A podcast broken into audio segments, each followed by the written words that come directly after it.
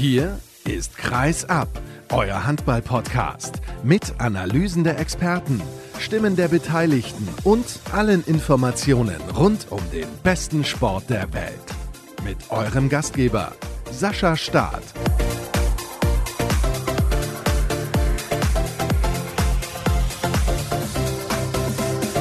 Der nächste Montag und das bedeutet die nächste Sendung. Letzte Woche war Feiertag, trotzdem gab es natürlich eine Ausgabe und so ist es auch in dieser Woche, auch wenn wir alle nicht frei haben. Herzlich willkommen zu Episode 322 von Kreisab und boah, es gäbe so viele Themen zu besprechen. Beispielsweise hat die SG Flensburg-Handewitt überraschenderweise beim TBV Lemgo Lippe verloren. Der TBV vorher nur mit zwei Punkten auf dem Konto. Ein Befreiungsschlag, ganz, ganz wichtig für Lemgo, dass man diese Partie gewinnen konnte.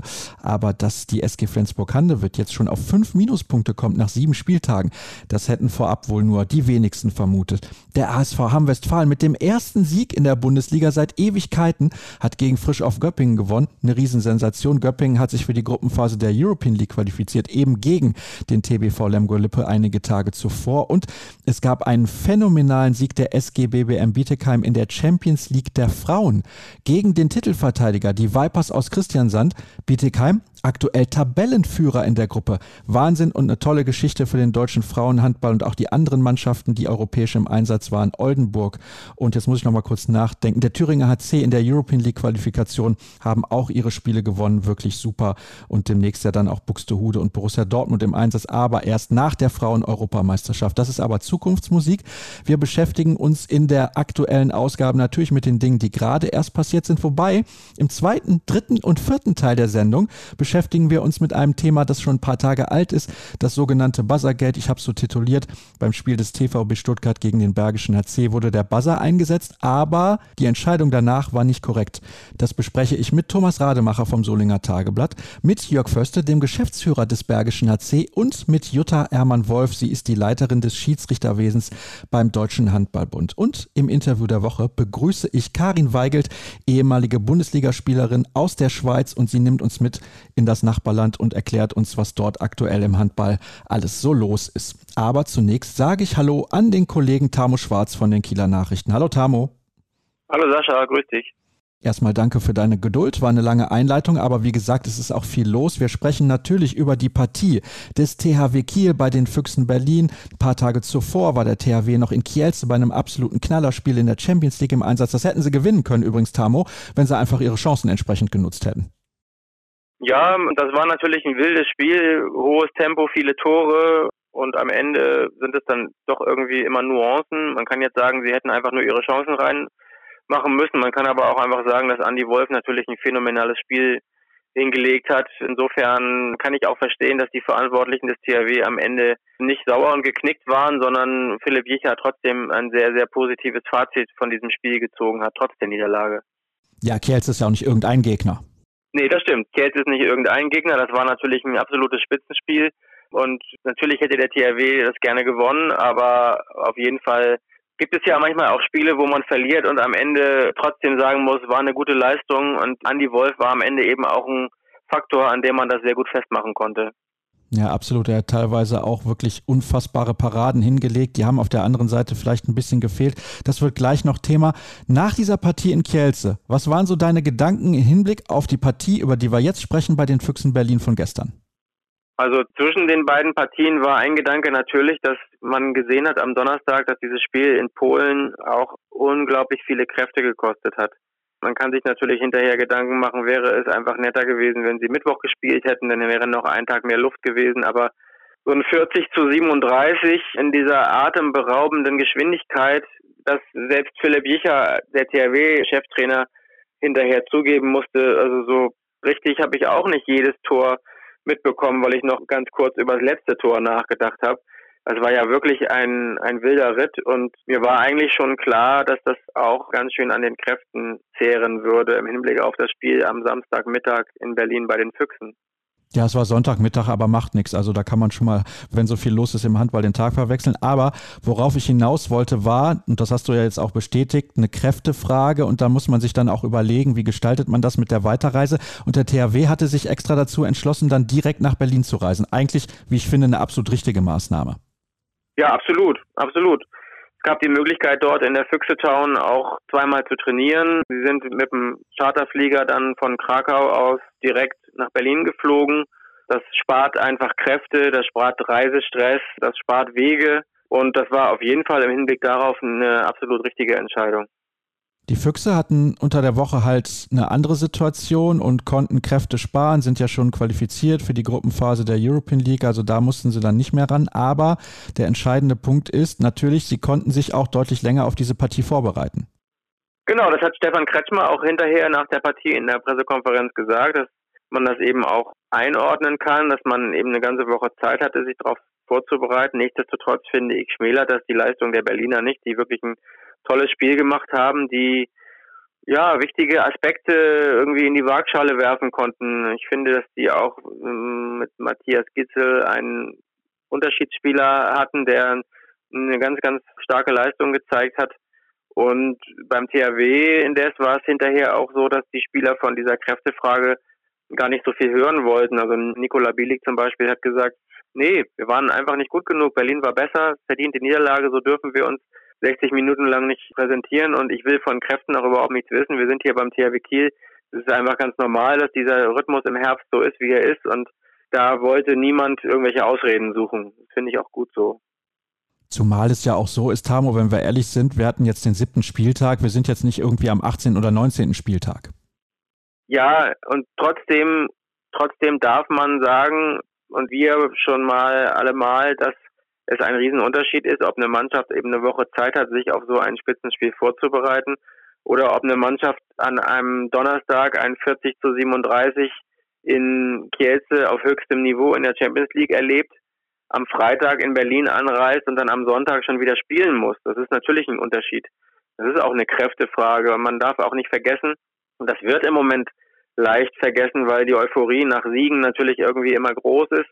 Aber man darf nicht vergessen, dass mit Henrik Pekeler ein absoluter absoluter Anker in dieser Abwehr fehlt, dass mit Sander Sargosen einer der weltbesten Spieler überhaupt fehlt, dass mit Sven Erik jetzt auch die Alternative auf rechts außen verloren gegangen ist und dass sich dann vor dem Spiel in Berlin auch noch Rune Darmke ein Muskelfaserriss im Oberschenkel zugezogen hat.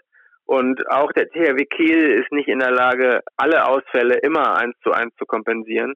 Und insofern soll das jetzt nicht heißen, dass das ein tolles Spiel war. Das war mit Sicherheit keine Glanzleistung des THW Kiel. Da kommen wir ja vielleicht gleich auch noch drauf, was die, ja, was Undiszipliniertheiten in der ersten Halbzeit angeht, was vielleicht aber auch die Qualität des Schiedsrichtergespannes angeht. Aber am Ende war es kein gutes Spiel, aber trotzdem darf man die anderen Faktoren irgendwie nicht vergessen, meiner Meinung nach. Nee, da bin ich auch komplett bei dir. Natürlich ist das dann auch eine Kräftefrage. Du hast gerade die Reise schon angesprochen und der Körper muss ja dann auch erstmal ein bisschen runterkommen und der Kopf muss auch ein bisschen runterkommen nach so einem Spiel in Kiel. Es ist ja auch eine besondere Atmosphäre dort in der Hala Legionov und auch ein wichtiges Spiel gewesen im Hinblick auf die weitere Entwicklung in der Gruppenphase in der Champions League. Von daher darf man das jetzt definitiv nicht beiseite schieben. Und wie gesagt, Berlin konnte sich einige Tage mehr auch auf dieses Spiel explizit vorbereiten. Jetzt hast du gerade gesagt, und damit kommen wir konkret zu der Partie, dass man natürlich auch über die Undiszipliniertheiten des THW sprechen muss. Man muss auch über die Schiedsrichterleistung sprechen und das ist dann immer schade, wenn wir das tun müssen. Lass uns zu Beginn anfangen, logischerweise. Da gab es eine Zeitstrafe gegen Patrick Wienzek und da kann man diskutieren, ob es überhaupt den richtigen Spieler getroffen hatte. Genau, also Patrick Winzek hatte ja sehr früh, nämlich schon in der, ich muss jetzt einmal ganz kurz hier spicken, Patrick Winzek hatte auf jeden Fall sehr früh in der elften Minute schon seine zweite Zeitstrafe kassiert. Bei der ersten muss man mit Fug und Recht behaupten, dass es den Falschen getroffen hat. Ja, hätte eigentlich, wenn überhaupt, die Zeitstrafe eher Karl Valinius gegolten. Und bei der zweiten Zeitstrafe hat mir Patrick Winzek hinterher versichert und hat beteuert, dass er einfach nicht gemeckert hat. Er hat seine Emotionen rausgelassen. Er, ja, wie soll ich sagen, er hat sein Tor bejubelt zum 2 zu 5 Anschlusstreffer und hat einfach irgendwie was rausgelassen, Dampf abgelassen, aber er sagt, er hat nicht gemeckert, er hat gejubelt und wenn man in einem solchen Spitzenspiel, auf das die ganze Handball-Bundesliga und die Fans gewartet haben, seine Emotionen nicht zeigen darf, ja, was denn dann? Dann ist es irgendwie bitter und da bin ich auch ganz bei ihm. Und insofern würde ich sagen, dass zumindest diese beiden Zeitstrafen auf jeden Fall irgendwie falsch angebracht waren, was aber nicht bedeutet, dass es natürlich auch sehr unglücklich ist, wenn ein alter Hase wie Domagoj Duvniak wenn dem erst ein Wechselfehler unterläuft und er dann auch noch eine Zeitstrafe wegen Meckerns kassiert. Also ganz glücklich war Philipp Jicher eben auch nicht mit diesen Undiszipliniertheiten. Und insgesamt kann man ja auch sagen, oder hat er gesagt, dass es einfach schade war, dass, dass man mehr mit den Schiedsrichtern gehadert hat, als sich auf seine eigene Leistung und sein eigenes Spiel zu konzentrieren. Aber diese beiden Wienzek-Zeitstrafen, wie gesagt, die waren falsch adressiert. Woher kommen denn diese Undiszipliniertheiten? Ich meine, Dule ist so lange im Geschäft mit dabei, der muss ja wissen, dass er sich da unter Kontrolle halten muss.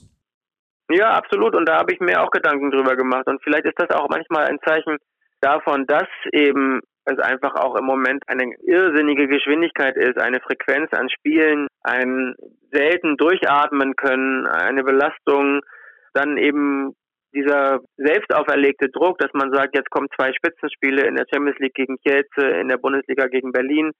Die wollen wir gewinnen, da wollen wir ein Zeichen setzen. Die müssen wir gewinnen, wenn wir ganz nach vorne wollen. Und dann ist das erste Spiel schon verloren gegangen.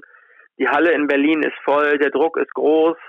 Man hat vielleicht mit diesem Schiedsrichtergespann auch nicht die allerbesten Erfahrungen gemacht. Und da kommt dann vielleicht vieles zusammen und dann hast du so ein 1 zu 5 Start in den ersten zehn Minuten. Ich bin auch der Meinung, dass das Spiel eigentlich schon in den ersten, ja, ich weiß es nicht, es stand irgendwann 5 zu 10, glaube ich, nach einer Viertelstunde, dass da das Spiel verloren wurde, dass das die entscheidende Phase gleich zu Beginn war. Und wenn du dann merkst, du kommst nicht rein, die Schiedsrichter haben einerseits eine strenge Linie, der man ja folgen könnte, aber andererseits entgleitet ihnen auch so ein bisschen das Spiel. Da kochen einfach viele Emotionen dann so zusammen. Und das hat eben dann nicht gereicht für den THW aus dem Grund auch, weil sich natürlich, also man kann immer darüber diskutieren, ob die Zeitstrafen gegen Wienzek richtig oder falsch waren. Wir sind beide der Meinung, sie waren jeweils falsch. Also wenn wir auch Patrick Wienzek Glauben schenken, und das können wir, glaube ich, an der Stelle mit bestem Gewissen tun, dann waren diese Entscheidungen falsch. Das andere ist aber, dass sich dadurch die Dynamik des Spiels natürlich komplett verändert hat, denn mit dem Fehlen von Henrik Pekela ist er der Abwehrchef und er kann dann auch nicht mehr so zu Werke gehen, wie er das eigentlich müsste. Ja, ganz genau. Das hatte ja auch Domagoj Dubniak nach 19 Minuten schon seine zweite Zeitstrafe. Das heißt, nach 20 Minuten hattest du zwei Schlüsselspieler, die eben schon mit zwei, zwei Minuten Strafen vorbelastet waren. Das ist ja auch dann eine Konzeptfrage. Und darüber hinaus hatte der THW alleine schon vor der Pause sechs Zeitstrafen, war also zwölf Minuten lang in Unterzahl. Philipp Jicher hat dann auf die Offensive 3-2-1 mit Domagoj Duvniak an der Spitze umgestellt der nun dummerweise gar nicht wegen seiner Aktion, sondern wegen Meckerns und eines Wechselfehlers schon zweimal bestraft worden war. Und der THW war ja dann so oft in Unterzahl, dass sie eigentlich ja nur sporadisch überhaupt dazu gekommen sind, ihre offensive Deckung richtig in Position zu bringen, weil man eben ständig dann in Unterzahl wieder gespielt hat. Und das hat eben schon an der Statik dieses ganzen Spiels ganz viel, ganz viel geändert. Das mit den Zeitstrafen hat sich dann ja in der zweiten Halbzeit ein bisschen gebessert. Ich finde trotzdem, dass die Schiedsrichter ein sehr unglückliches Händchen hatten in dem Spiel. Ich tue mich immer schwer damit, über Schiedsrichter zu sprechen, aber ich fand, dass es am Anfang eben ein großes Ungleichgewicht war in der Art, wie sie Fouls und Aktionen geahndet haben. Ich fand, dass sie in der Art und Weise, wie sie Stürmerfouls erkannt haben, unglücklich agiert haben. Und ich finde, das ist auch etwas, was man Schiedsrichtern im Einzelfall nachsehen kann, weil auch Schiedsrichter dürfen mal ja, einen schlechten Tag haben, aber ich fand, das war insgesamt ein sehr unglückliches Spiel. Ja, also es war vielleicht nicht die allerbeste Leistung, das ist richtig, aber wir müssen dann nochmal auf den THW selbst zu sprechen kommen. Es ist das eine, defensiv nicht den Zugriff zu finden, aber offensiv haben sie es ja auch nicht richtig geschafft. Klar, sie haben am Ende 26 Tore erzielt, das ist nicht das, was sich der THW vorstellt, aber sie haben auch wieder viel im 7 gegen 6 versucht zu lösen und das auch sehr, sehr früh. Fehlen da die Alternativen fehlt da vor allem auch die Qualität von Sander Sargosen, du hast es ja eben schon angesprochen, damit man im Angriff auch im 6 gegen 6 Lösungen findet, weil immer dieses ständige 7 gegen 6, das kann es ja nicht sein. Ja, das ist eine sehr gute Frage. Ich weiß von Philipp Bicher, dass er kein Freund oder Fan des 7 gegen 6 ist, dass er aber eben sagt, die Regeln sind so und wir werden sie nutzen. Und in letzter Zeit hat der THW Kiel das natürlich bis zur Perfektion ausgereizt, dieses 7 gegen 6 als Option. Das ist natürlich auch eine Option, um zum Teil Kräfte zu sparen. Und die Kräfte zu sparen, das ist ein Faktor, der wiederum erforderlich wird, weil im Moment viele Spieler verletzt sind. Zwischendurch hatte ja auch noch Steffen Weinhold eine Corona-Infektion. Jetzt hat Rune Damke den Muskelfaserriss. Dann hatte Miha Zarabetz Rückenprobleme und stand als die kleine quirlige Option in der Spielsteuerung nicht zur Verfügung. Ja, und dann ist das eben so eine Kette ohne Ende, dass du eben eher immer auf Missstände reagieren musst. Und dann hat Philipp Jicher eben dieses 7 gegen 6 bis zur Perfektion getrieben. Aber Jaron Sievert hat gestern zu Recht auch hinterher Bilanz gezogen und gesagt, es ist überhaupt nicht selbstverständlich, wie gut wir gegen das 7 gegen 6 der Kieler agiert haben, wie viele Ballgewinne wir hatten, dass das eben auch mit ein Schlüssel war. Und der hat aber auch gesagt, er weiß das einzuschätzen. Jaron Sirat ist ja auch ein ja, ein Realist par excellence, der selten irgendwie in Euphoriestürme verfällt und der hat gesagt, so ein Spiel gewinnen wir in einem von tausend Fällen und so weit würde ich vielleicht nicht gehen, weil die Füchse auch letzte Saison den THW in Kiel geschlagen und zu Hause unentschieden gespielt haben. Aber das 7 gegen 6 war gestern dann eben nicht der richtige Schlüssel. Sie haben, glaube ich, müsste jetzt nochmal nachziehen, aber ich glaube, sie haben dann fünf Ballgewinne und Tore aufs leere Gehäuse kassiert und in der zweiten Halbzeit ist es ja nicht zum Desaster geworden und noch weiter in eine noch höhere Niederlage gekippt, aber das 7 gegen 6 war eben andersherum auch kein Schlüssel zum Erfolg und zur Wende. Jetzt hast du gerade schon ein bisschen angesprochen, dass die Füchse das natürlich defensiv auch sehr, sehr gut gelöst haben. Insgesamt eine tolle Leistung auch der Berliner. Also das wollen wir jetzt nicht irgendwie schmälern, weil wir eben ein bisschen über die Schiedsrichter gesprochen haben. Die Füchse haben sehr, sehr gut gespielt.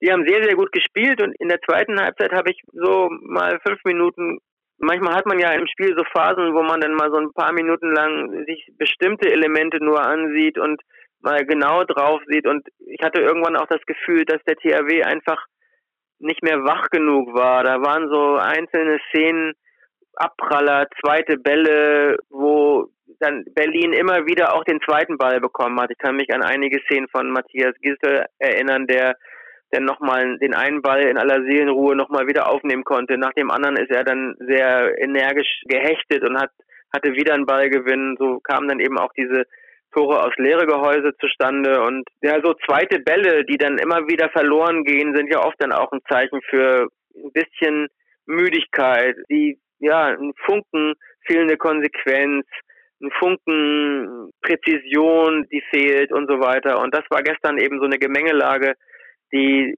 dann am Ende zu dem Ergebnis geführt hat, ja. Und damit sind die Füchse in der Tabelle im Moment am THW Kiel vorbeigezogen. Ein Minuszähler, den haben sie sich in Flensburg zugezogen und sie haben natürlich auch noch die Rhein-Neckar-Löwen vor sich mit keinem Minuspunkt bislang. Das ist das nächste Spiel des THW Kiel nach der Länderspielphase bei den Männern, die ansteht, zu Hause gegen die Rhein-Neckar-Löwen. Nicht ganz richtig, entschuldige, wenn ich dich korrigiere, aber der THW reist am 20. Oktober zuerst in der zweiten Runde des DHW-Pokals nach Potsdam und am 23. Oktober an dem Sonntag spielen sie dann zu Hause gegen die Rhein-Neckar-Löwen. Das nächste Spitzenspiel, ja. Genau, dazwischen ist noch der DHB-Pokal, den hatte ich gerade unterschlagen, Entschuldigung, aber ja, klar, der ist natürlich auch wichtig. Aber diese Partie gegen die Rhein-Neckar-Löwen ist richtig wichtig. Die ist richtig wichtig. Ich muss auch ganz ehrlich zugeben, dass ich mir das vor der Saison nicht ausmalen konnte, dass jetzt zur Länderspielpause die Rhein-Neckar-Löwen ohne Punktverlust an der Spitze stehen muss man am Ende vielleicht aber auch nochmal einordnen und sehen, was dann jetzt passiert, wenn die Spitzenspiele so nach und nach gespielt sind.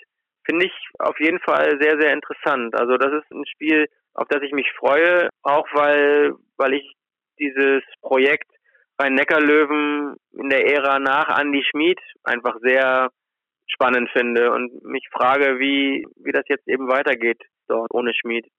Ja, es ist definitiv eine Veränderung zu erkennen. Ich habe die Löwen jetzt auch schon mal live in der Halle gesehen. Das ist äußerst fix, was die da auf die Platte bringen, muss man wirklich sagen. Und 14 zu 0 Punkte sind 14 zu 0 Punkte, das kann man auch nicht wegdiskutieren. Aber eine Sache wollte ich auf jeden Fall noch erwähnen. Dieses Tor von Gissel auf Masenisch, dieser Pass hinterm Rücken, also da konnte man nur mit der Zunge schnalzen. Absolut. Und da gibt es in jedem Spiel bei Gissel zwei oder drei Szenen, bei denen man mit der Zunge schnalzen kann. In der Tat muss ich aber sagen, dass, und da habe ich heute gerade auch mit meiner Kollegin in unserem Podcast drüber gesprochen, dass das auch etwas ist, was beim THW Kiel sehr auffällig ist, diese Kabinettstückchen, die insbesondere auch ein Nikola Bielik, der ja in dieser Saison verstärkt auf der Rückraummitte eingesetzt wird, zeigt. Also sowohl sehenswerte Rückhandtore, besondere Schlagwürfe und so weiter. Also im Moment bisher finde ich, hat diese Bundesliga-Saison insgesamt auch sehr viel zu bieten. Ja, das finde ich auch. Und da sind wirklich spektakuläre Szenen mit dabei, gar keine Frage. Dieses Tor ist natürlich in Erinnerung geblieben, auch aufgrund des Abschlusses dann des Souveränen von Masenic mit dem Luftfahrt gegen Niklas Landin. Du hast jetzt gerade euren Podcast übrigens schon erwähnt bei den Kieler Nachrichten, wer da gerne mal reinhören will. Wo kann man den genau hören? Wie heißt der? Wie oft kommt er raus? Beziehungsweise wie regelmäßig zeichnet ihr auf? Und ihr geht natürlich da, was den THW angeht, nochmal ein bisschen mehr in die Tiefe als hier bei Kreisab.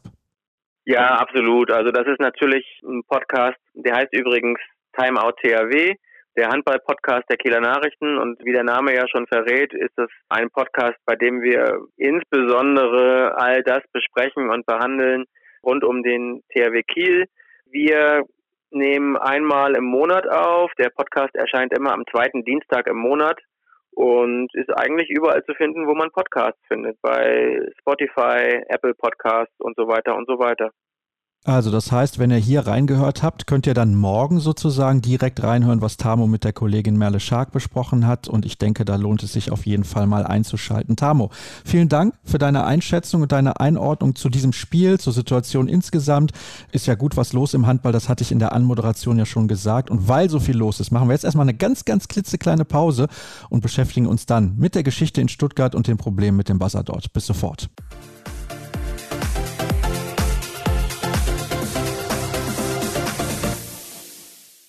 Weiter geht's hier bei Kreisab und wir sprechen jetzt über ein Thema, das ich ja schon in der vergangenen Woche angekündigt habe. Ich habe mich auf den Weg gemacht nach Soling, habe unter anderem ja gesprochen, ich habe es zu Beginn der Sendung schon in der Einleitung gesagt, mit Jörg Förste, dem Geschäftsführer des Bergischen HC und jetzt sitze ich bei Thomas Rademacher beim Solinger Tageblatt. Hallo Tom. Hi. Wir sprechen über das sogenannte Buzzergate, so habe ich es in der Vorwoche auch schon tituliert. Es gab das Spiel zwischen dem TVB Stuttgart und dem Bergischen HC, liegt jetzt schon ein paar Tage zurück. Wir wollen auch gar nicht über die sportliche Situation sprechen, sondern vielmehr über das, was in Stuttgart passiert ist. Nicht jeder wird es exakt mitbekommen haben, vielleicht kannst du es einfach nochmal schildern.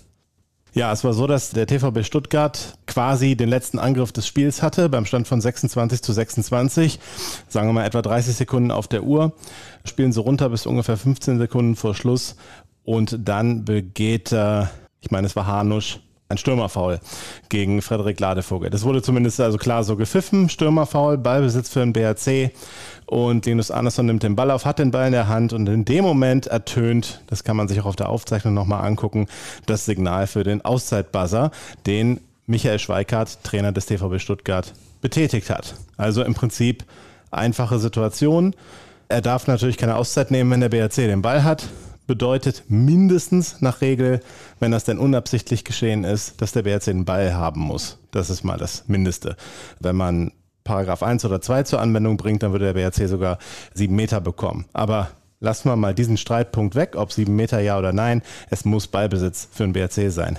Und dann gibt es halt, ich sag mal, so leicht tumultartige Szenen, weil darüber diskutiert wird, ob eben diese Auszeit rechtzeitig war. Und letztendlich entscheiden die Schiedsrichter und der technische Delegierte, dass Michael Schweikart diese Auszeit richtig genommen hat. Und Stuttgart bekommt den Ball wieder und macht dann mit dem letzten Wurf durch Adam Lönn das 27 zu 26 Siegtor. Man kann sich vorstellen, dass beim BRC darüber wenig Begeisterung herrschte. Das ist vor allem deswegen nachvollziehbar, weil man in den Aufzeichnungen erkennen kann, das Signal des Buzzers kam nach dem Pfiff der Schiedsrichter. Also gibt es auch keine zwei Meinungen. Genau, habe ich ja gerade eben erwähnt, da gibt es wirklich keine zwei Meinungen. Das ist jetzt nicht Stürmerfahr und genau in dem Moment, wo die, die Kontakt haben oder sowas, ist da der, der Buzzer. Dann könnte man ja diskutieren. Der Pfiff kommt, es gibt eine Verzögerung, dass der Schiedsrichter erstmal überhaupt anzeigen muss, in welche Richtung es weitergeht, weil man nicht direkt wusste, ist Stürmerfall oder eben normaler Freiwurf. Ja, und dann geht es aber ganz klar eben für den BRC weiter und dann kommt das äh, oder ich kann es jetzt nicht besser nachmachen. Gut, also die Situation hätten wir besprochen, was passiert ist. Du hast dich bei mir gemeldet und hast dich extrem drüber aufgeregt, was dann abgelaufen ist. Vielleicht kannst du auch nochmal selber ja, ein bisschen schildern, warum du dich darüber so aufgeregt hast und was danach eigentlich passiert ist. Denn nochmal, der ein oder andere wird es nicht mitbekommen haben. Ja, danach gab es ein Interview auf Sky eben. Heiko Malwitz, der Sky-Kommentator, hat Michael Schweikart da. Und Michael Schweikart hat ihm also ich nenne es jetzt mal ganz naiv, erzählt, dass er ja auf keinen Fall in den Angriff des BRC reinbassern wollte und dass er dachte, es hätte einen normalen Freiwurf gegeben und er deswegen spät gebuzzert hat. Also Michael Schweikert hat es quasi nach dem Spiel auch zugegeben, dass der Buzzer nicht rechtzeitig war. Wobei das ja jetzt ist ja fast unerheblich, weil es ja auch nachweisbar in der Aufzeichnung so ist, dass es zu spät war. Also ob Schweikert das jetzt zugibt oder nicht, spielt ja gar keine Rolle für die Beurteilung der Situation. Was mich wirklich daran aufregt, ist jetzt nicht, dass Schweikart während des Spiels da jetzt nicht hingegangen ist zum Schiri, hey, ich habe zu spät gebuzzert, gibt dem BRC den Ball. Das kann ich jetzt vielleicht nicht erwarten von einem Trainer, der auch unter dem Druck steht, punkten zu müssen. Das würde ich jetzt mal rauslassen. Für mich ist der Skandal der Szene, dass man diese Buzzer-Technik einführt und die ja eigentlich helfen soll und man ist dann nicht in der Lage, weder die Schiedsrichter noch der technische Delegierte ist nicht in der Lage, bei so einer kritischen Frage 15 Sekunden vor Schluss nachzuvollziehen, wann das war. Also das macht mich rasend. Wirklich rasend. Wir sind im Jahr 2022, nutzen allen möglichen technischen Schnickschnack. Die Handball-Bundesliga hat jetzt noch keinen Chip im Ball, um zu gucken, ob es ein Tor war. Wird aber auch noch kommen. Im Fußball gibt es das längst. Also wir nutzen immer mehr und mehr.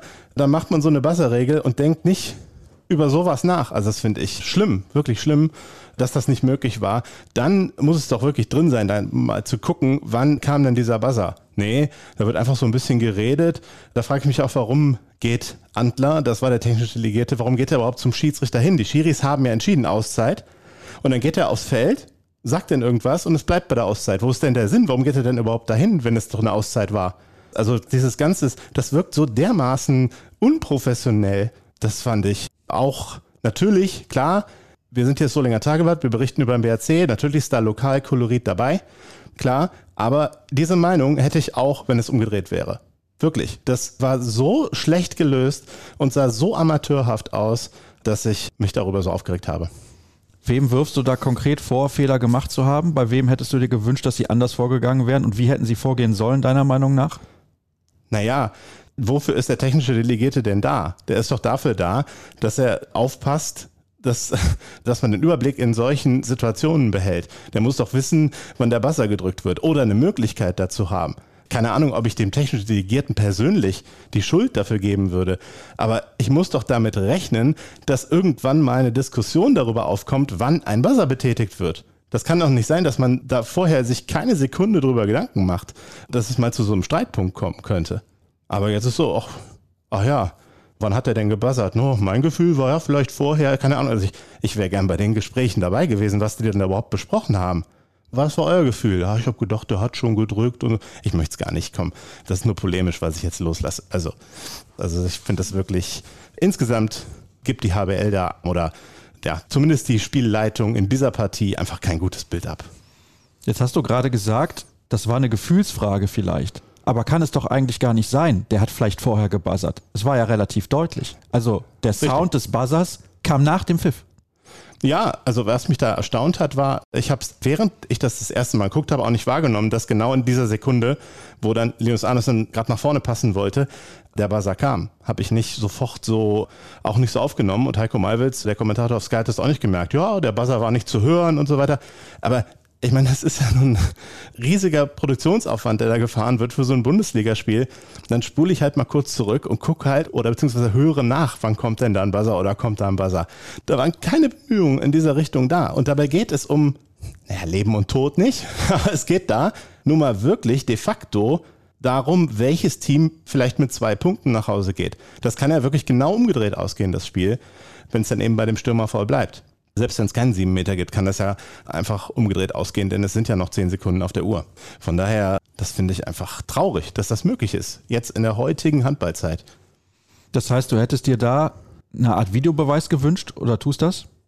Ja, da muss ich doch in der Lage sein, das nachzusehen, wann das war. Es geht ja wirklich um den Zeitpunkt. Es geht ja nicht um die Bewertung von einem Foul.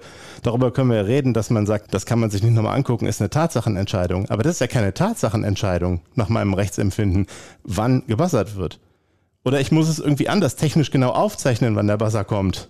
Ne? Aber ich muss doch den Buzzer in Relation zu dem Bild bekommen. Und wenn ich das nicht hinkriege, dann kann ich die Buzzertechnik nicht anwenden.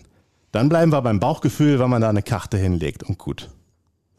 Ja, also dieses Bauchgefühl ist aus meiner Sicht nicht die Lösung. Ich habe jetzt schon bei einigen Turnieren auch vor Ort die Buzzertechnik als sehr, sehr hilfreich wahrgenommen, also zumindest ich persönlich. Empfindest du auch, dass die Buzzertechnik eigentlich der richtige Weg ist? Absolut, absolut. Ich bin überhaupt nicht gegen den Buzzer. Aber wenn es zu sowas kommen kann, da muss man auf jeden Fall eine Lösung für finden. Denn das wird nicht dabei bleiben jetzt. Jetzt war es eindeutig. Jetzt hätte man sogar das mitkriegen können, wenn man einfach nur mal ein bisschen aufpasst. Ja, hätte man das mitkriegen können, dass das die falsche Entscheidung war. So, und selbst den Schiedsrichtern würde ich das zumuten, das zu tun. Sie wissen ja, wann sie pfeifen. Ne? Und dann hören sie kurz danach, also das merke ich doch. Ja? So, aber es kann ja auch mal wirklich viel, viel, viel, viel, viel, viel knapper sein. Und dann muss es doch möglich sein, das nachvollziehen zu können. Sonst streiten wir uns alle paar Wochen über sowas. Dann hast du alle paar Wochen ein Buzzergate. Es war ja auch so, es gab vorher in dem Spiel schon mal eine ähnliche Szene. Das Wort versehentlich in Paragraph 4 spielt da eine große Rolle. Dazu hören wir gleich Jörg Förster, der sich dazu auch geäußert hat. Was sagst du dazu, dass das in dem Spiel quasi schon mal vorgekommen ist, in Anführungsstrichen? Ja, es hat keine so eine riesige Brisanz, wenn es in Minute 26 vorkommt, als wenn es bei Unentschieden 15 Sekunden vor Schluss vorkommt. Das sollte eben nie vorkommen. Ich glaube, dass das generell ein Problem ist. Genau. Hat man jetzt rechtzeitig eine Auszeit genommen oder eben nicht? Dass das vorher schon mal war, da kann man vielleicht argumentieren, ich glaube, beim ersten Mal hat man im BRC den Ball gegeben, weil die Auszeit nicht rechtzeitig war. Und sie war auch beim ersten Mal auch nicht rechtzeitig.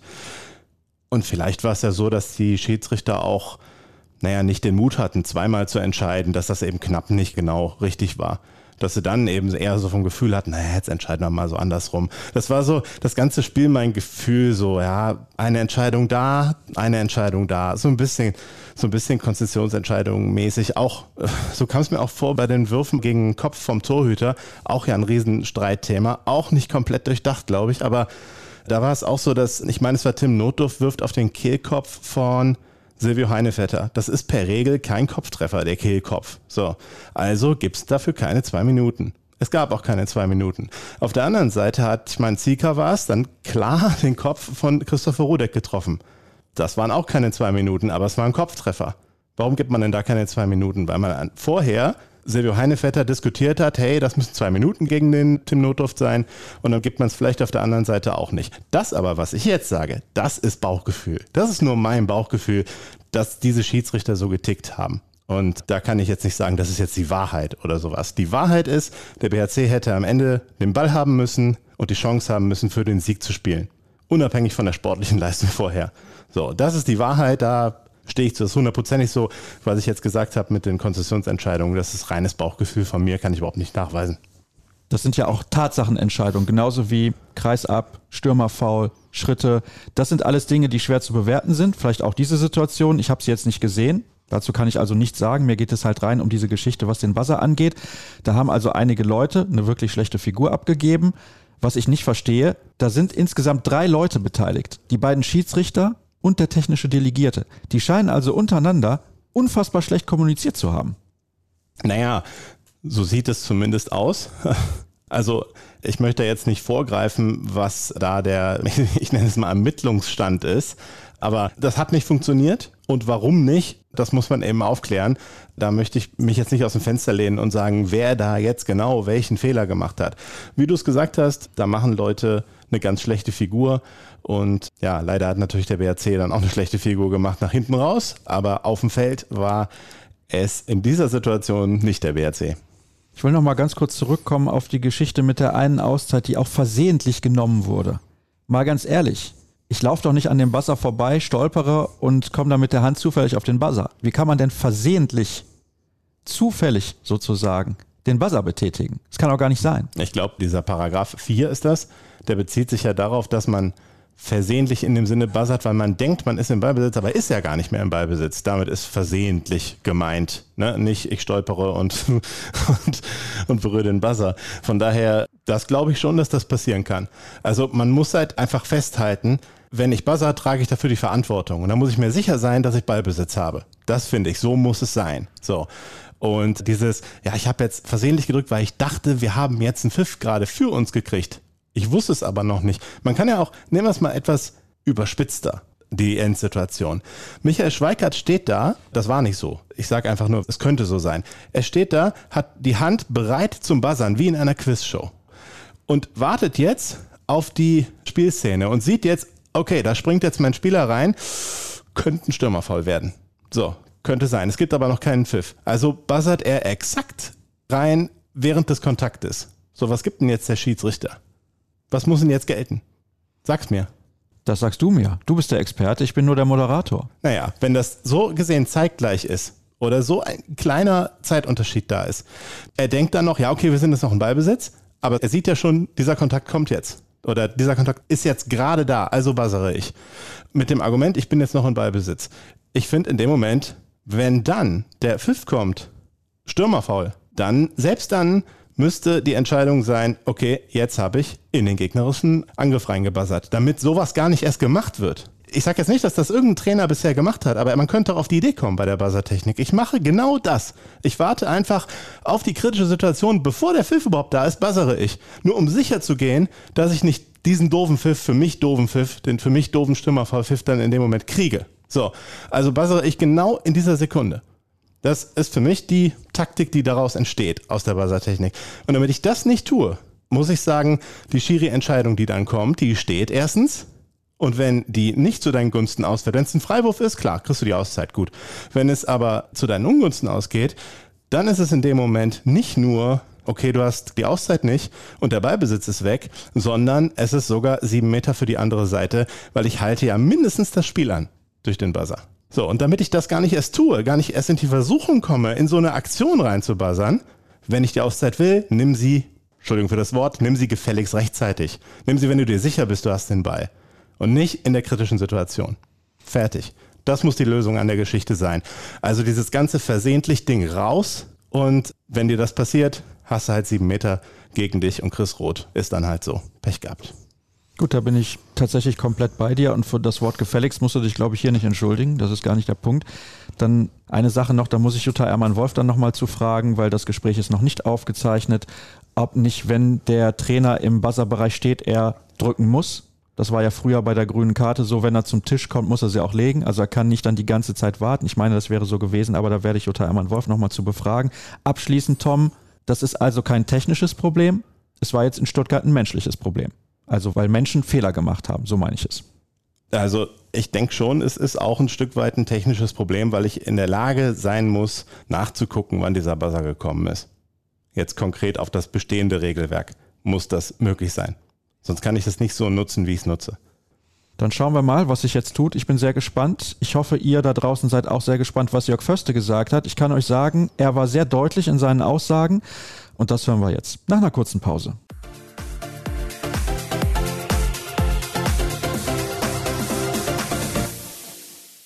Nachdem wir eben das Ganze schon von neutraler Seite aus ein bisschen, ja, ich sag mal, halbwegs investigativ aufgerollt haben, spreche ich jetzt mit dem Geschäftsführer des Bergischen HC, mit Jörg Förste. Jörg, zunächst mal, die ganze Geschichte ist ja jetzt mehr als eine Woche her und man konnte auch ein paar Mal ruhig drüber schlafen. Wie hast du das emotional bislang verarbeitet?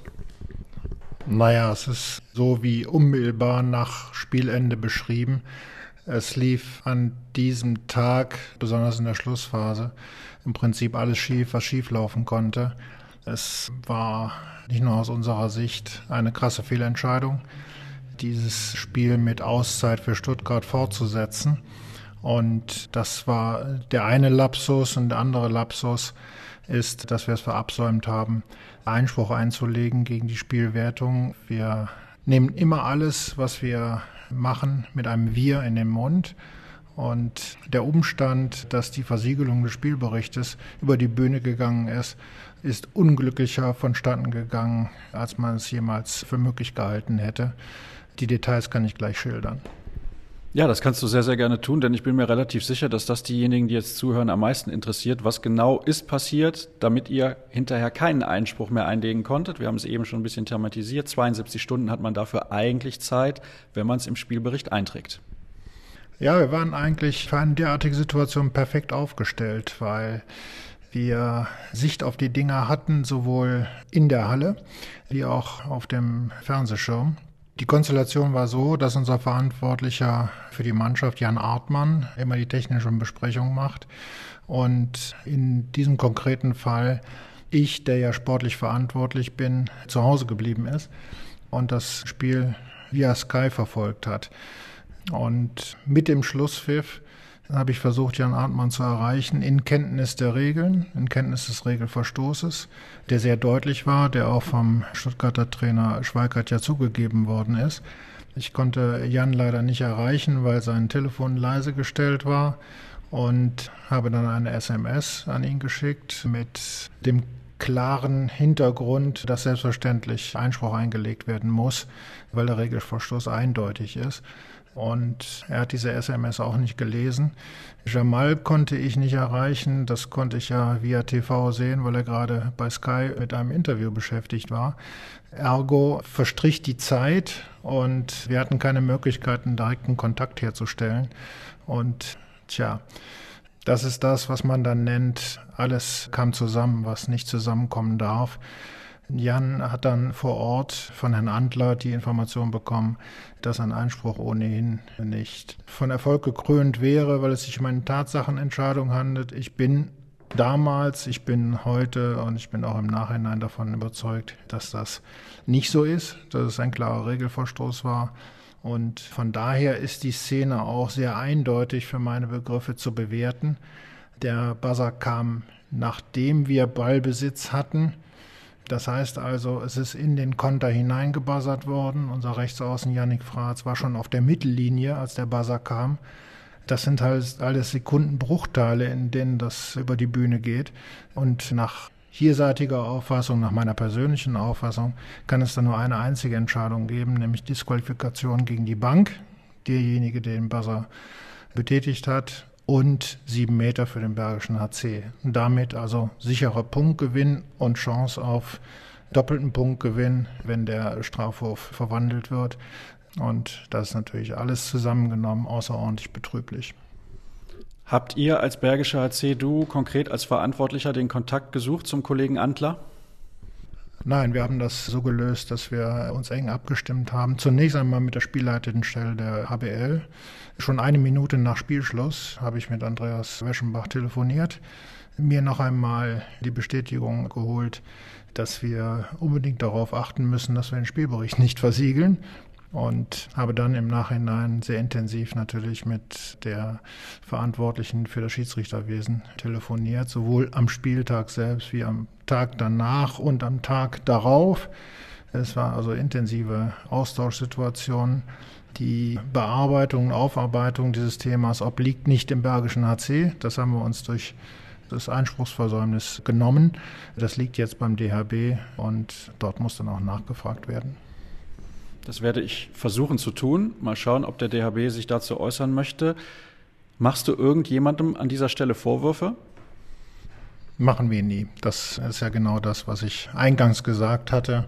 Es ist so, dass wir das als sehr unglückliche Situation abhaken müssen. Die Punkte sind weg, werden auch nicht wiederkommen. Wir haben als Lehrer daraus gezogen, dass der Mannschaftsverantwortliche sich immer freigeben lassen muss, von Seiten der sportlichen Leitung, wann der Spielbericht geschlossen werden kann. Das haben wir schon bei dem Spiel in Erlagen so praktiziert.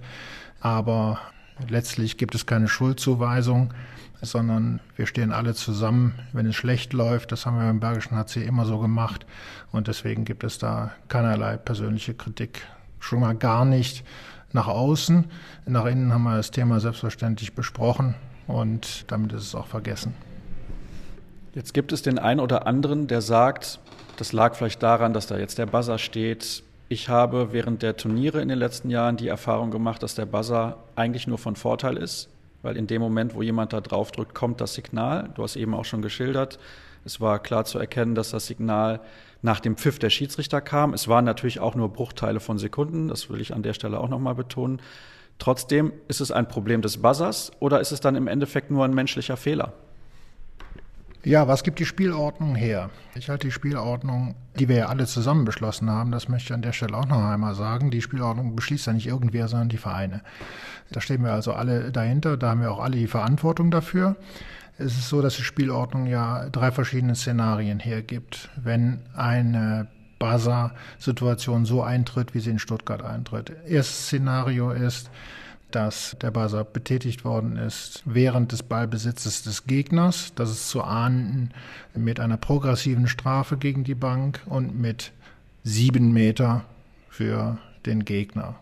Die zweite Möglichkeit besteht darin, wenn es eine klare Torchance ist, die letztlich vereitelt worden ist, dann kann es eine Disqualifikation gegen die Bank geben und ebenfalls sieben Meter.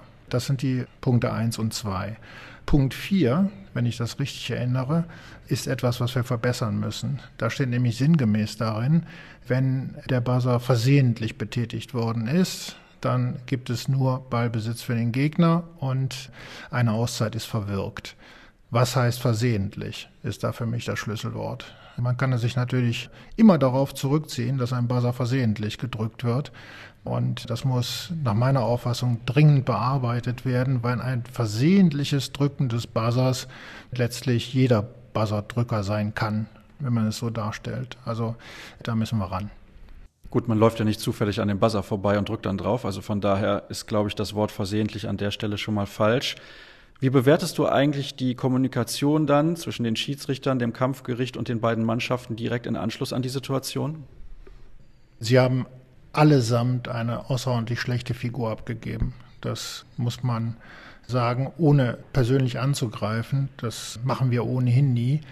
Also sowohl das Kampfgericht wie auch das Schiedsrichtergespann hätten natürlich den gegnerischen Trainer fragen können. Damit hätten sie sich nichts genommen. Und es bleibt dann beim gegnerischen Trainer, ob er das so an der Stelle zugibt oder nicht.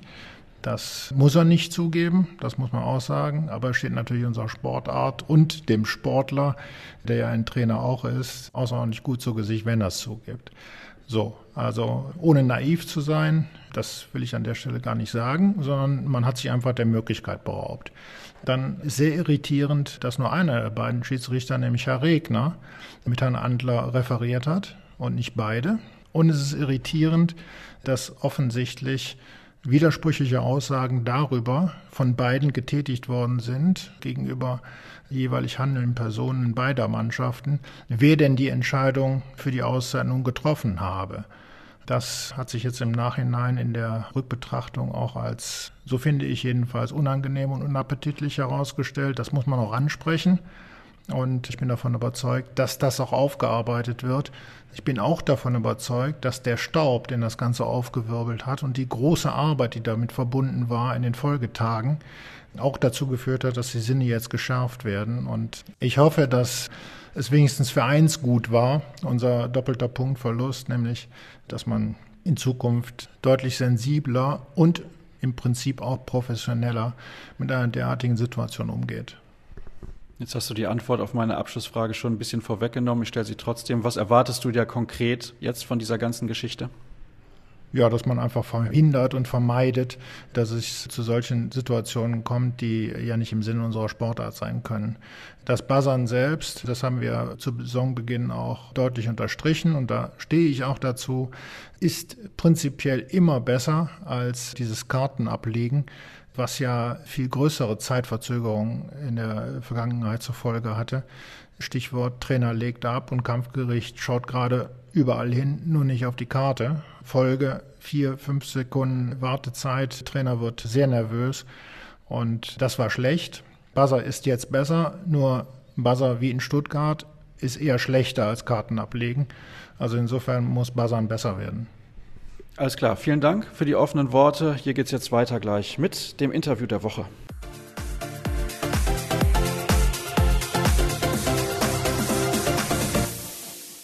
Und jetzt kommt es noch nicht zum Interview der Woche. Das hatte ich zwar gerade angekündigt, aber da wusste ich noch nicht, dass sie mir zusagt. Jutta Ermann-Wolf, sie ist die Leiterin des Schiedsrichterwesens beim Deutschen Handballbund, hat viele, viele Jahre in der Handball-Bundesliga selbst gepfiffen und steht mir jetzt zur Verfügung. Darüber freue ich mich sehr. Hallo Jutta, schönen guten Tag.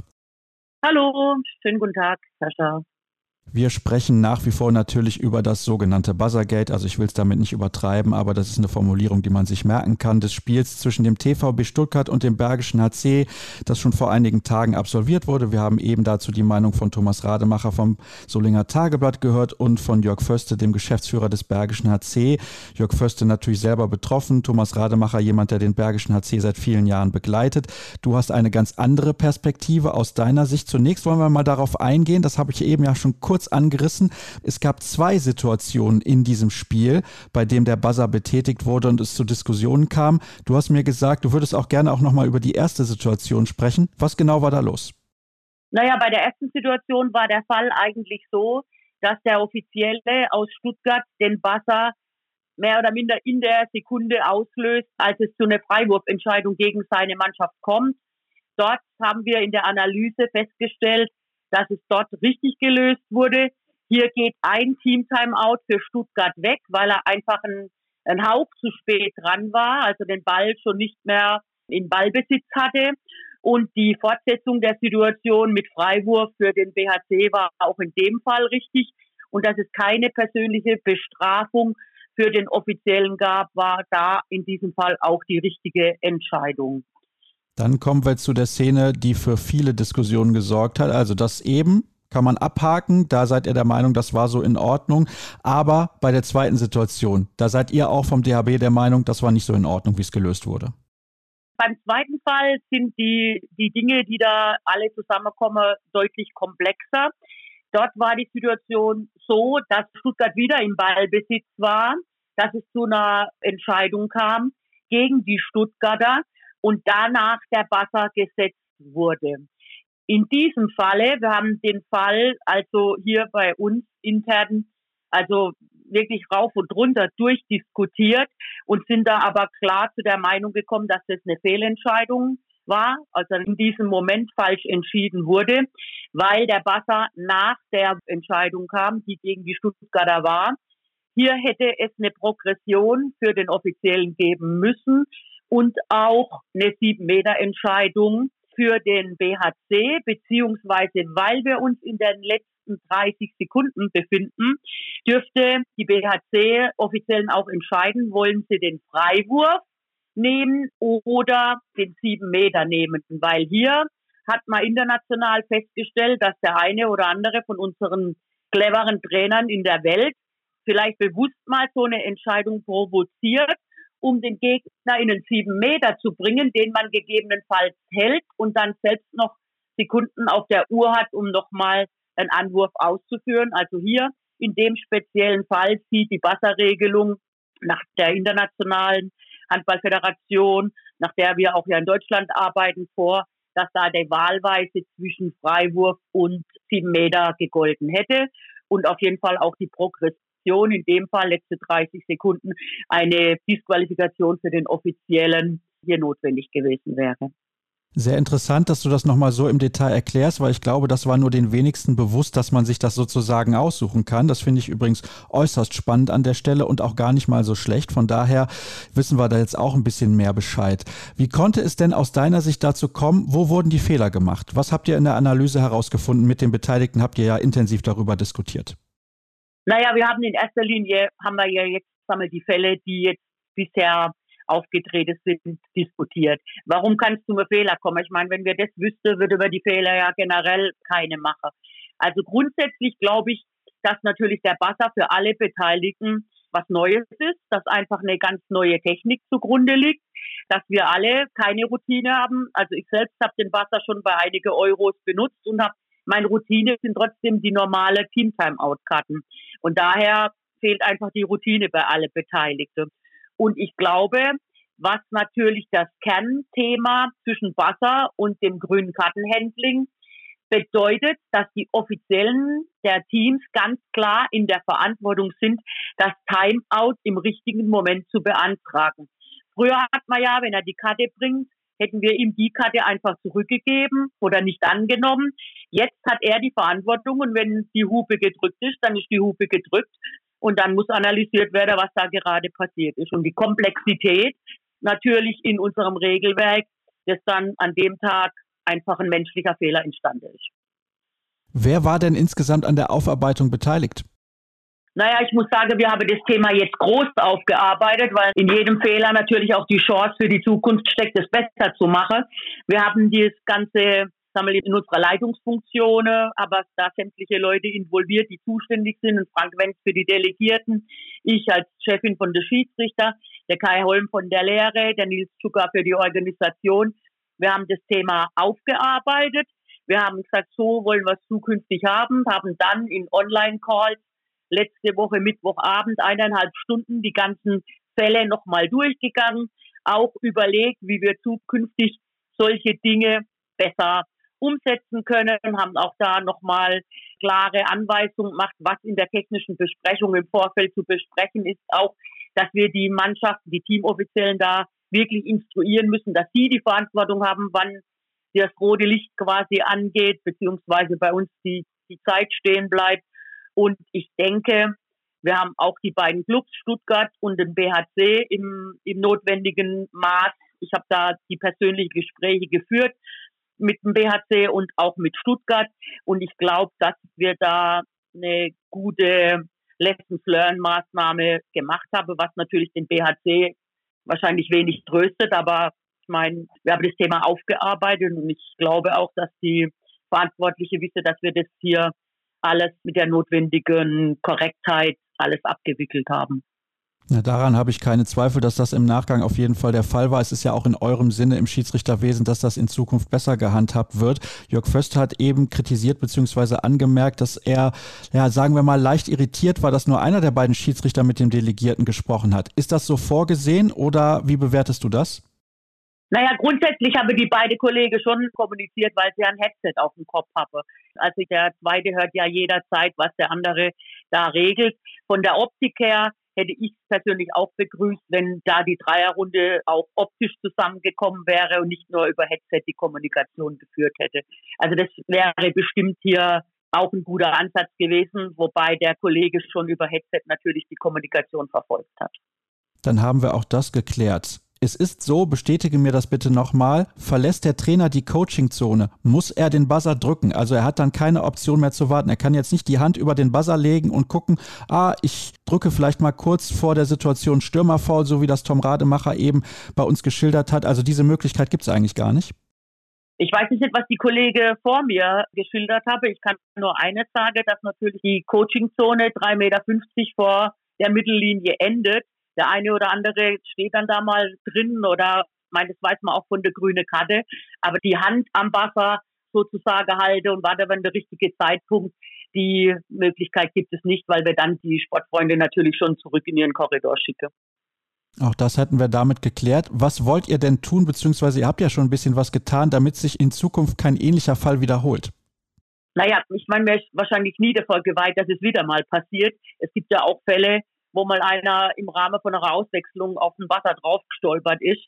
Wir werden versuchen, auch für die Vereine da nochmal eine, eine Schulung jetzt auf die Nationalmannschaftspause nutzen und da für die Vereine nochmal entsprechende Unterlagen zu verteilen. Wir sind nach wie vor von der Lösung mit dem Wasser überzeugt und hoffen einfach, dass wir wir hatten da jetzt an dem Wochenende natürlich ein bisschen Irritationen, aber ich glaube, die Dinge sind gut aufgearbeitet und mit zusätzlicher Routine Woche für Woche werden sich die Prozesse bei alle Beteiligten, also auch bei den Offiziellen, besser einspielen, weil ich glaube, die müssen natürlich auch den neuen Prozess genauso lernen wie wir. Jörg Förster hat eben gesagt, in Paragraph 4 bzw. Punkt 4 dieser Regel steht das Wort versehentlich. Das findet er nicht gut. Was sagst du dazu und glaubst du, dass man das vielleicht umformulieren muss? Naja, grundsätzlich haben wir uns vorgenommen, was ich persönlich sehr, sehr gut finde und auch der richtige Weg, dass wir die offizielle Papiere der EHF und IHF nutzen. Dass bei aller Wettbewerbe nach den gleichen Bedingungen gearbeitet wird. Wenn jetzt ein Trainer dieses Aus Versehen in der einen Anweisung, die wir da haben, das war ja dem geschuldet, dass, wer sich erinnert an die Weltmeisterschaft als Kollege Wiede, immer beim Hinsitzen auf die Bank, weil der Wasser ganz schlecht stand, mit dem Ellbogen da drauf kam, da wäre es schwierig gewesen, den damals zu bestrafen. Aus dieser Tatsache heraus resultierte dieses Thema aus Versehen. Im Fall von Stuttgart, Fall 1, war es ja so, dass der Offizielle wirklich den Wasser drückt in dem Moment, wo er den Ball verliert. Und da müssen wir natürlich erkennen, war es jetzt eine taktische Situation von ihm oder war es wirklich, weil es im gleichen Moment war? Da können wir immer nur appellieren, ihr müsst so drücken, dass ihr sicher seid, ihr habt den Ball wirklich.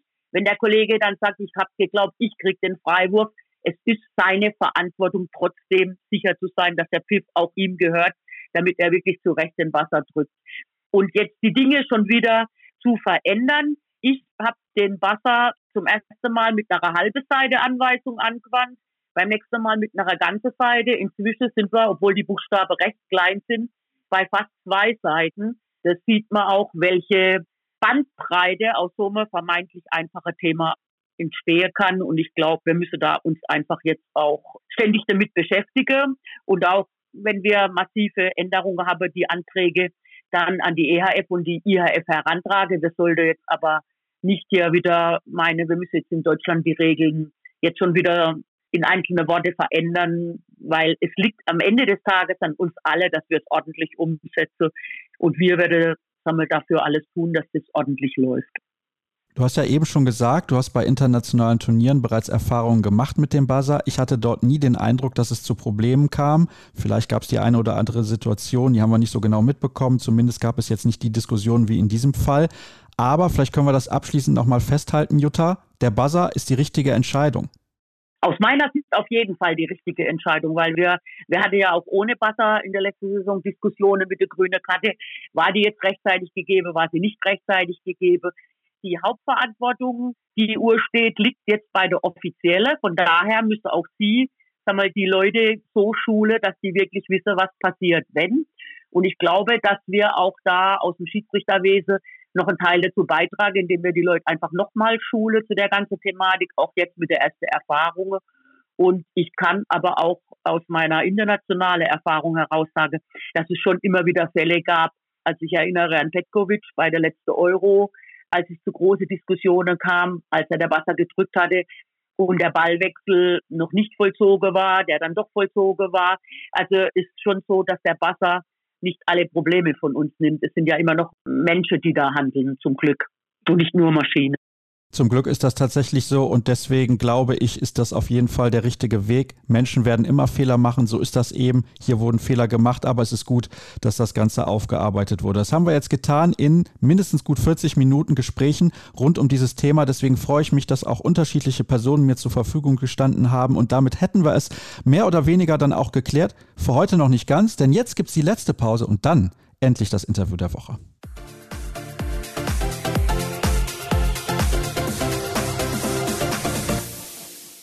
Das Interview der Woche habe ich noch für euch im Angebot und dazu gibt es natürlich wie immer zu Beginn noch kurz den Hinweis auf patreon.com slash kreisab. Falls ihr diesen Podcast unterstützen möchtet, dann könnt ihr das dort sehr, sehr gerne tun mit einem monatlichen Abo mit kleinen Summen, natürlich auch mit großen, wenn ihr das möchtet. Das freut mich sehr und das nutze ich dann, um diesen Podcast zu finanzieren. Es geht heute im Interview der Woche in die Schweiz und ich begrüße am Telefon bzw. zugeschaltet Karin Weigelt. Hallo Karin. Hallo, freut mich, dass ich hier dabei sein darf. Ich freue mich, dass du zugesagt hast. Ich habe nämlich gesehen, du bist auch podcastmäßig unterwegs, aber was treibst du eigentlich? Ja, ich habe ja 2018 aufgehört mit dem Handball und bin zurück in die Schweiz gekommen, habe mich dann selbstständig gemacht und habe diverse Mandate. Das eine, ja, das sind so Sportprojekte, also ich bin dem Sport irgendwie doch treu geblieben, wo wir unter anderem so ein Leistungszentrum in St. Gallen aufbauen möchten. Ein anderes Mandat ist beim Schweizerischen Handballverband immer noch, wo ich unter anderem zum Beispiel die Europameisterschaft 24, die dann in der Schweiz stattfinden wird, mitbegleite. Oder ich moderiere auch beim Regionalfernsehen. Bei uns mache ich ab und zu die News oder eben auch Talkformate. Und da habe ich Gäste wirklich aus Wirtschaft, Politik, Kultur, Sport, ganz divers. Also ich bin relativ ja auf unterschiedlichen Standbeinen aufgestellt gerade. Kurz zur Erklärung für alle, die dich nicht zuordnen können. Du bist ehemalige Schweizer Nationalspielerin mit über 100 Länderspielen, hast in der Bundesliga gespielt für Leverkusen, Sindelfing und vor allem für Frisch auf Göpping und hast, du hast es ja gerade eben gesagt, 2018 deine Karriere beendet. Was machst du konkret im Handball? Du hast es gerade schon ein bisschen angedeutet. Vielleicht kannst du es noch mal ein bisschen weiter ausführen. Ja, also vor allem beim Schweizerischen Handballverband bin ich aktiv. Ich habe da aber ein Mandat. Ich bin nicht angestellt, sondern einen Auftrag. Und da gibt es verschiedene Aufträge, die ich da erfülle im Marketing-Kommunikationsbereich. Aber vor allem eben auch begleite ich die Europameisterschaft 2024. Die haben wir ja zusammen mit Ungarn und Österreich in der Schweiz. Und da mache ich die ganze Unterstützung in der Kommunikation, damit wir dann auch die Hallen entsprechend voll kriegen, wenn die Europameisterschaft dann stattfindet. Das ist eine Frauen-Europameisterschaft, denn die Hörer von Kreisab werden es wissen. Die Männer-Europameisterschaft 2024 findet ja bekanntermaßen in Deutschland statt. Das ist ganz interessant, dass die Schweiz eine Frauen-Europameisterschaft ausrichtet. Denn, wenn wir ganz ehrlich sind, du wirst das leider aus deiner eigenen Karriere bestätigen. Der Schweizer Frauenhandball war nicht immer so erfolgreich. Kann man schon so sagen, ohne dass ich da jemandem zu nahe trete. Also ich möchte da auch niemanden irgendwie ärgern oder sowas in der Richtung, aber so muss man es halt leider formulieren. Na, auf jeden Fall. Also ich war ja immer jemand auch, der gesagt hat, wir werden hier stiefmütterlich behandelt in der Schweiz mit dem Handball, also die Frauen. Und das hat sich jetzt extrem geändert. Also der Verband investiert momentan sogar, sagen sie auf jeden Fall, mehr in die Frauen als in die Männer aktuell gerade. Und das ist schon mal also wirklich eine große Veränderung. Wir merken das auch bei den Spielerinnen. Wir haben eine neue Handballakademie, die in Cham im Zentrum von der Schweiz, in der Innerschweiz, läuft seit 2020. Auch ein sehr tolles Projekt. Und ich glaube, das gibt unserem Handball, im Frauenhandball einen großen Aufschwung. Und die Europameisterschaft 24 ist natürlich auf diesem ganzen Projekt ein super Milestone, den wir uns natürlich extrem gefreut haben, dass wir den in der Schweiz ausrichten dürfen.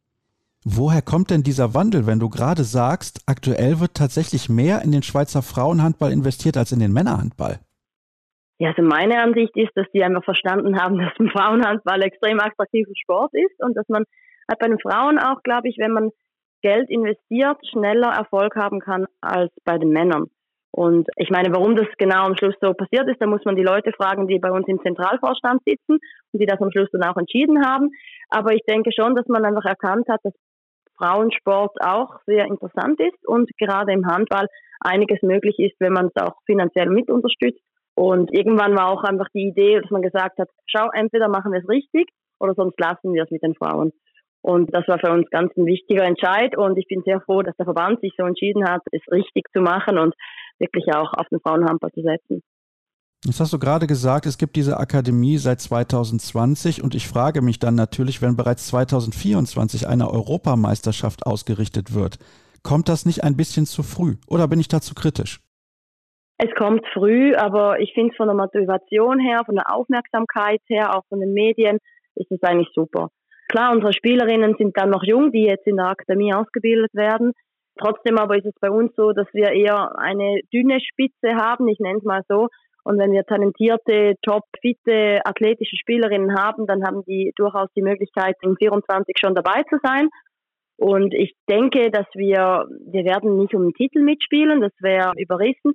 Aber ich denke, es ist für uns wirklich ein guter Milestone auf unserem Weg zu zeigen, wo wir stehen. Und es ist eine super Möglichkeit, internationalen Top-Handball in die Schweiz zu holen und eben auch zu zeigen, wie attraktiv der Handball sein kann. Und das schaffen wir natürlich nicht nur mit der Schweizer Liga, sondern da sind wir natürlich super happy, wenn wir dann Top-Nationen in der Schweiz haben und da richtig auch ein gutes Level zeigen können. Wie ist denn diese Schweizer Liga aufgestellt? Das interessiert mich ja schon. Im Männerbereich kennen wir beispielsweise die Kadetten Schaffhausen, relativ prominente Mannschaft. Gibt auch andere Vereine aus Bern oder aus Thun, wo wir schon mal von gehört haben, wo wir wissen, ja, das sind auch Clubs, die sind international vertreten. Ganz ehrlich, im Schweizer Frauenhandball, ich kenne jetzt den einen oder anderen Verein, aber die meisten werden sagen, noch nie was von gehört. Ja, das ist ja das gleiche Problem, weil wir einfach in der Vergangenheit nicht so viel Aufmerksamkeit erregen konnten. Wir haben eigentlich drei Top-Teams, würde ich mal sagen, die immer vorne um den Titel mitspielen. Das ist einerseits mein Heimatverein, der LC Brühl St. Gallen. Die sind auch, bin ich gar nicht mehr sicher, ich glaube 33 Mal Schweizer Meister geworden. Also das ist wirklich so ein Traditionsverein, der immer vorne irgendwie mitmischelt. Und dann haben wir zwei Innerschweizer Vereine. Das ist einerseits Spono Notwil, die Eagles, die sind letztes Jahr oder letzte Saison Schweizer Meister geworden und der LK Zug, die sind Cupsieger geworden, also Pokalsieger. Und die drei Teams spielen eigentlich immer vorne rum mit. Und dann gibt es noch weitere fünf Teams. Also die Liga besteht aus acht Teams. Und das ist eigentlich spannend zu sehen, weil wir haben zum Beispiel mit Kreuzlingen, ein Verein, der nahe an der süddeutschen Grenze ist, immer wieder auch deutsche Spielerinnen, die da auflaufen. Und diese fünf Teams, die eigentlich im unteren Bereich sind, die rücken immer näher an diese drei Top-Teams heran. Deshalb ist auch jetzt diese Saison recht ausgeglichen gestartet, mit ein paar Niederlagen schon von den Top-Teams. Und ich hoffe mir schon, dass auch die Liga etwas spannender wird. Ist es allerdings nicht trotzdem so, dass die jungen Spielerinnen, denen großes Talent nachgesagt wird, die in der Akademie unterwegs sind, nicht spätestens mit 20 das Land verlassen müssen? Ich vergleiche das jetzt sehr gerne mal mit den Niederlanden. Die haben ja auch so eine Akademie in Papendal in der Nähe von Arnhem an der deutschen Grenze. Ist auch ein kleines Land, also flächenmäßig ein kleines Land, wo die Spielerinnen keine gute Liga haben. Also die Schweizer Liga ist natürlich besser als die in Holland. Ich glaube, da sind wir uns einig, Karin. Aber ist es nicht dann eigentlich ja fast schon Pflicht für eine junge Spielerin, beispielsweise nach Deutschland zu gehen, um dort auch mit besseren Mitspielerinnen noch trainieren zu können, um dann auch den Sprung zu schaffen, vielleicht mal eine internationale Spitzenspielerin zu werden? Also Pflicht ist gar nichts. Wir wollen das ganz offen behalten. Ich glaube auch, dass der Weg von jeder Spielerin sehr individuell ist. Für eine Spielerin kann mit 20 der Schritt ins Ausland zu früh sein, für eine andere ist es perfekt. Es ist auf jeden Fall so, dass man in der Schweiz vom finanziellen her noch weniger verdient als in Deutschland oder auch sonst irgendwo. Es ist schwierig, da Beruf und Sport zu kombinieren. Und deshalb wählen viele Spielerinnen den Weg ins Ausland und gerade nach Deutschland. Und was ich auch sehr gut finde. Aber wie gesagt, ich finde es eine sehr individuelle Angelegenheit. Und es gibt auch Spielerinnen, die, glaube ich, einen guten Weg machen können, kombiniert in der Schweiz. Zum Beispiel, wenn sie sagen, sie wollen noch ein Studium fertig machen oder eine Ausbildung in der Schweiz, bevor sie dann das Abenteuer Ausland starten und vielleicht auch vom Typ her besser mit 3, 24 vielleicht den Schritt wagen, das muss gar nicht schlecht sein. Also ich bin da wirklich ganz offen. Ich finde es aber super, wenn man auf die Karte Handball setzt und ins Ausland geht. Und ich rede da wirklich aus eigener Erfahrung, was einem das auch persönlich weiterbringt, wenn man andere Kultur, anderes Land kennenlernt. Von daher empfehle ich das jeder Spielerin. Aber wir werden sehen, was die Spielerinnen, die jetzt in der Akademie sind, wie die ihren Weg machen werden weil ich kann mir gut vorstellen, dass unsere Top-Vereine, die drei, die ich bereits genannt habe, dass auch die jetzt ihr Angebot ein bisschen umstellen und versuchen eben diese jungen Talente länger zu halten auch.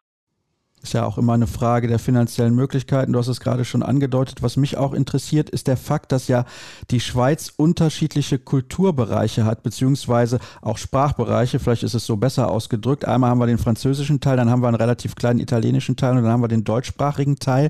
Ist das eigentlich bei der Rekrutierung von Spielerinnen für diese Akademie ein Problem, dass vielleicht Handball in der französischen Schweiz nicht so einen Stellenwert hat wie den deutschsprachigen? Oder bin ich da komplett auf dem Holzweg?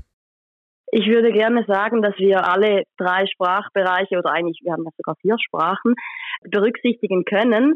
Aber leider ist es so, dass in der italienischen Schweiz praktisch gar kein Handball gespielt wird. Da gibt es jetzt gerade einen einzigen Verein, der gerade frisch gegründet wurde.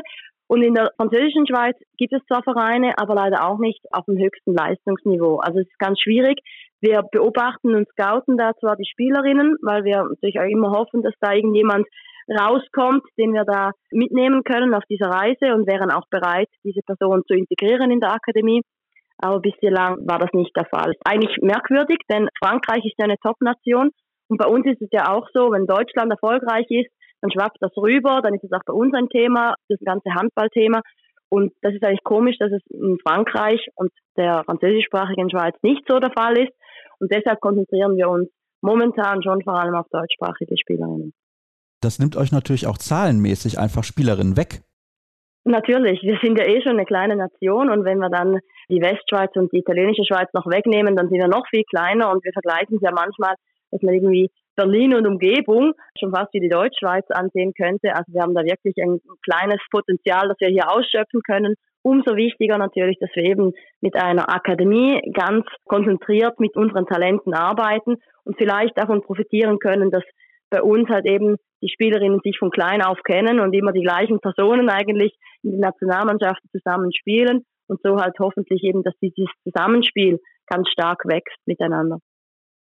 Jetzt haben wir festgehalten, dass es für den Schweizer Frauenhandball noch ein bisschen was dauert, bis die Entwicklung vielleicht so ist, wie man sich das vorstellt und man einen Stand erreicht hat, wo man mit zufrieden ist. Bei den Männern ist es so, es wechseln immer mehr Schweizer Spieler in die deutsche Bundesliga. Zumindest ist das nicht nur das Gefühl, sondern das ist ja auch faktisch zu belegen. Warum glaubst du, ist das in den letzten Jahren so passiert oder hat das einen speziellen Hintergrund? Wie kommt das?